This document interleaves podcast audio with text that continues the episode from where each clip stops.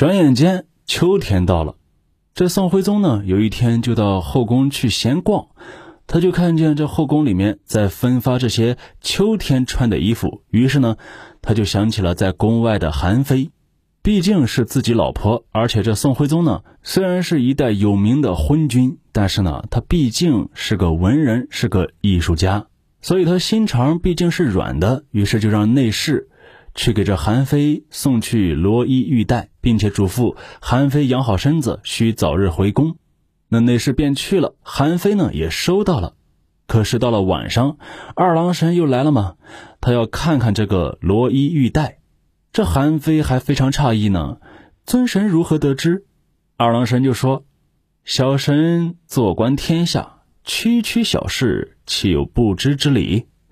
等到韩妃将这罗衣玉带取出，二郎神又说：“世间宝物不可独享，小神缺少围腰玉带，不知娘娘是否肯布施，好早日修成正果。”那韩妃呢，一身一心都给了二郎神，哪里有什么舍不得？二郎神接过，然后呢，他们两个又在床上是一番云雨。可是若要人不知，除非己莫为。这杨太尉夫妇见到韩非的院子中，这也是灯火通明。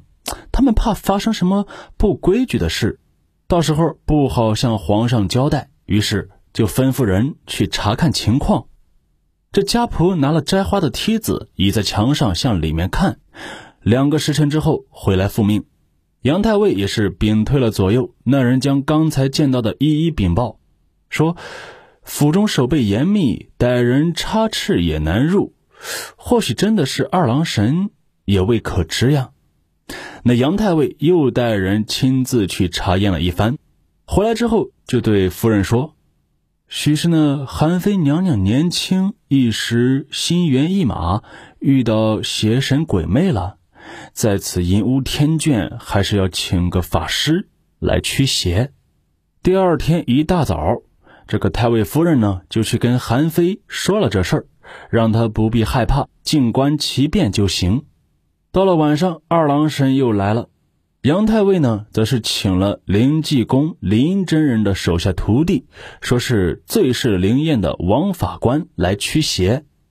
等到了黄昏，他就在前厅做法。这时候下人来报，那人来了，这位王法官呢，便披着法衣。拿着桃木剑直奔韩非房中，大喝一声：“何方妖孽，胆敢淫污天眷，吃我一剑！”那二郎神呢，也是不慌不忙，左手如托泰山，右手如抱婴儿，弓开如满月，弹发如流星。弹弓一弹，正中王法官的额头，当时就是血流不止，向后倒去。众人呢，才是慌忙扶起这个王法官往前厅去。二郎神呢，这才跨上窗台向外飞去。韩夫人见二郎神打退了法官，哎，更相信他的身份了。可是这杨太尉呢，却少不得赔那王法官一些医药费。于是呢，他再去请了五岳观的潘道士来。这位潘道士的道法比这个王法官要强。他见过韩非，转身就对杨太尉说：“娘娘面上并无邪祟鬼气，想来并非是什么邪祟，只是会些妖法的凡人作祟罢了。待他来，小道就来个瓮中捉鳖，只怕他昨夜受惊，再也不来了。可是俗话说食髓之味，二郎神尝过了甜头，怎么可能不来呢？到了晚上，他再次光临，他说。”我是上界真仙，只因与娘娘有缘，早晚要点化娘娘脱胎换骨，重归仙班。凡人蠢物，纵有千军万马，又能奈我何？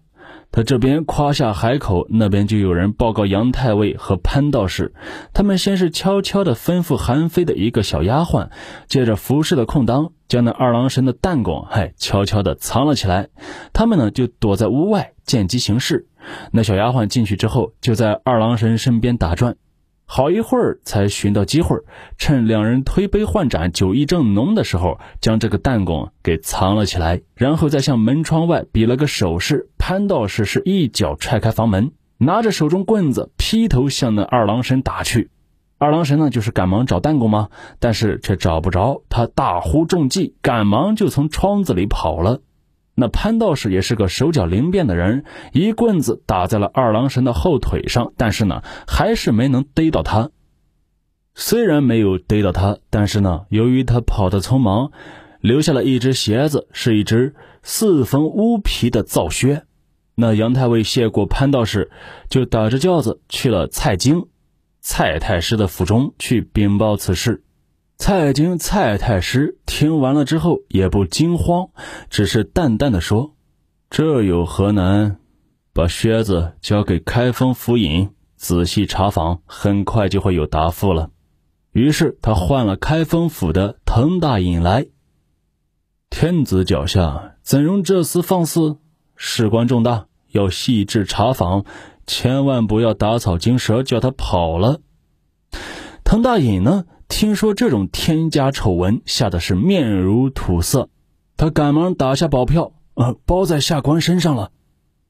那滕大隐呢？回到府衙之后，便叫了当天的值班捕头来查看，将事情的详细情况也说了一遍，还交代不许张扬，悄悄查访，给你三天期限，把这个装神弄鬼的妖人给我抓过来，成了重重有赏。否则你就滚回去种田。而那个捕头呢，拿着靴子，愁得眼珠子都发青。但是呢，他有一个非常聪明的手下，叫冉大。他见这个捕头愁眉不展，就问什么原因。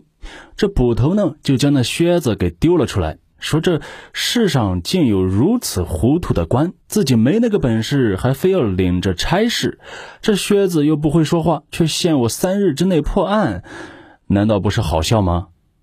而那冉大呢，嘴上也跟着说晦气晦气，手上却拿过那靴子细细一查，哎，那个捕头又发了牢骚：“冉大，有什么好稀奇的？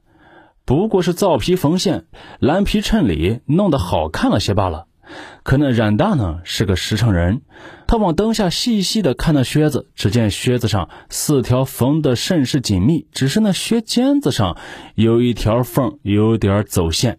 冉大呢就干脆将那点线给彻底抽了，只见里面还是蓝色的衬里，只不过蓝色衬里里面有一张白色的纸条。那冉大呢就将这靴子递到他面前，那捕头呢取了那张纸条。细细一看，只见上面写着：“宣和三年三月五日，铺户任一郎造。”这两人在对眼一合计，如今是宣和四年，这靴子才做没多久，只要捉住这任一郎，这事儿便成了七八分。待到天亮，这任一郎呢就被绑到了官府。天亮之后，任一郎已经被严严实实的压在堂下。那捕头一声怒喝。大胆狂徒做的好事儿，把那任一郎给吓了好大一跳。哼，有事儿你好好说嘛，老爷，我有什么罪，你就把我给绑起来了。那冉大就将那靴子丢给他看，证据在此，还有什么好抵赖的？你敢说这靴子不是你店里的？那任一郎仔细一看，哎，确实是小人店里的。不过官差也不用拿着我交账，我开铺子，不管是拿府给定做，还是卖给行脚的客人，都有一本做簿，上面记载着某年某月某时某府差人定做。靴子里也要有这种纸条。您要是不信，就可以割开这靴子，看看里面有没有纸条。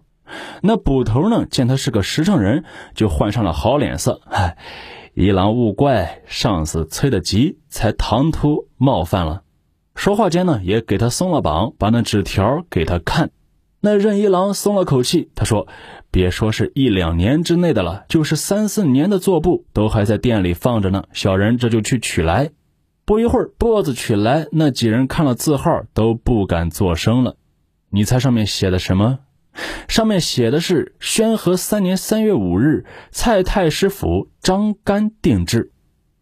蔡太师呀，蔡京，有名的奸臣。难道这贼人是蔡太师府上的吗？捕头呢也不敢声张，他嘱咐任一郎守住秘密，不许说。任一郎呢也是答应之后就走了。捕头将这三个证物呢都呈给了滕大颖。那滕大颖也是吓得不轻，这是怎么回事儿？于是他们就带着东西往杨太尉那里去讨主意。杨太尉看完了，呆了半天，想着这蔡太师位极人臣，富贵至极，这靴子从他府上出来，肯定是太师亲近之人。这人做出这种下流无耻之事，要说不管，到时候皇上怪罪下来也交不了差呀。他仔细想了想，还是皇帝更大，于是就带着政务和滕大颖就去了蔡京蔡太师的府上。好了，本集先播到这儿，更多精彩咱们下集再说。